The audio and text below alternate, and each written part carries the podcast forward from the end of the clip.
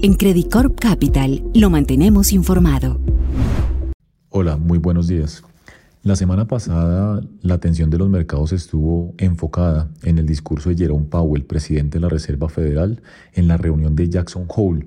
que es el evento de banqueros centrales más importantes anualmente. Powell mantuvo un discurso alineado con los mensajes de los últimos meses por parte de la Reserva Federal, entonces indicando la posibilidad de nuevos incrementos en la tasa de interés en caso de ser necesarios. Recordemos que por el contrario, los mercados están actualmente anticipando que no se producirían nuevos incrementos de la tasa de referencia por parte de la Reserva Federal en el actual ciclo económico. Más allá de esto, de todas maneras, Powell sí afirmó que las decisiones de política de los próximos meses se tomarán con bastante precaución, cuidando la estabilidad económica y financiera de Estados Unidos. Por supuesto, el hecho de dejar la puerta abierta para nuevos incrementos de la tasa de interés mantiene a los mercados con una alta incertidumbre, sobre todo considerando diversos datos e información que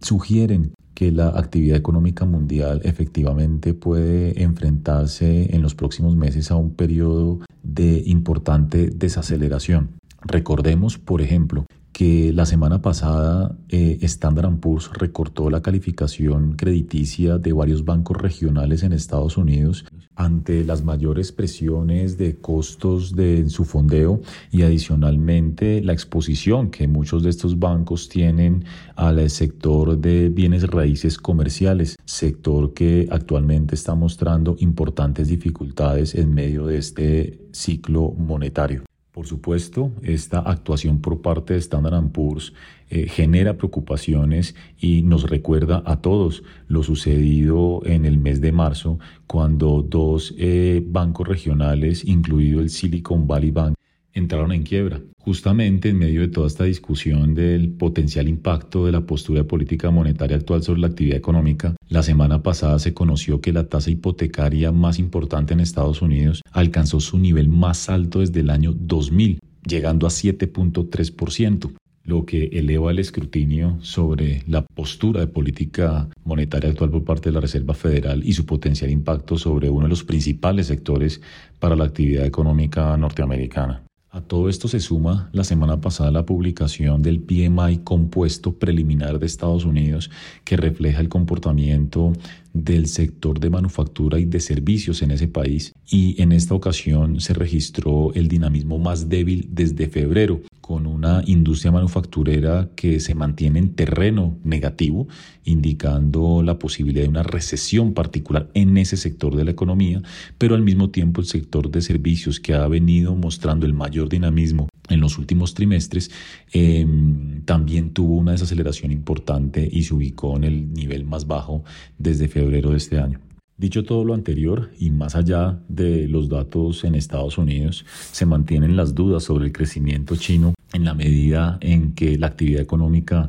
sigue decepcionando y si bien se mantiene una senda de recuperación, esta ha sido más débil de la inicialmente esperada tras el proceso de reapertura económica. En ese orden de ideas se siguen reportando problemas de endeudamiento, particularmente los gobiernos locales, que son entidades importantes, claves para el crecimiento del país. Eh, estos gobiernos tienen una deuda que alcanza los 9 billones de dólares y que por tanto pone en riesgo no solo la estabilidad financiera y económica de ese país, sino la posibilidad de que el gobierno pueda implementar un plan de estímulo importante para sostener el crecimiento económico en un contexto donde al mismo tiempo es muy necesario desapalancar el país para evitar problemas adicionales de deuda. Recordemos que lo hemos mencionado en diferentes notas y podcasts, China enfrenta una encrucijada en el sentido en que necesita apoyar un mayor crecimiento económico, pero al mismo tiempo evitar que la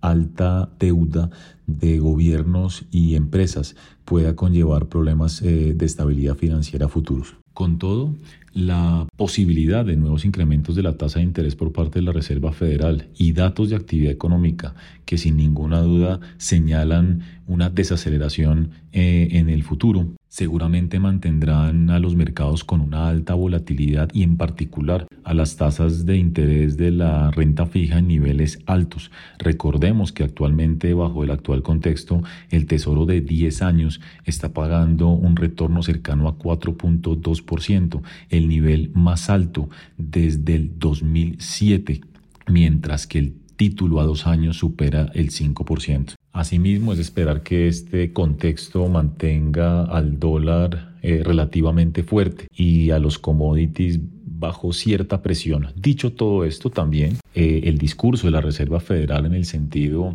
de que se puede evitar una recesión a pesar de los altos costos de financiamiento ha incentivado la toma de posiciones en algunos casos en los mercados de acciones y de hecho esta semana arranca con un tono relativamente positivo. Hay que decir de todas maneras que a pesar de toda esta mm, discusión sobre tasas de interés, el mercado sigue pensando que el ciclo de política monetaria de la Fed habría terminado y asimismo hay cierta expectativa por el lado de China de que haya algún tipo de medidas para estimular el crecimiento económico y por eso el mercado intenta tomar eh, posiciones en activos de riesgo. Esta semana el dato más importante será el del mercado laboral en Estados Unidos que se conocerá el viernes y definitivamente será un insumo determinante para la decisión de política monetaria de la reunión de septiembre por parte de la Reserva Federal.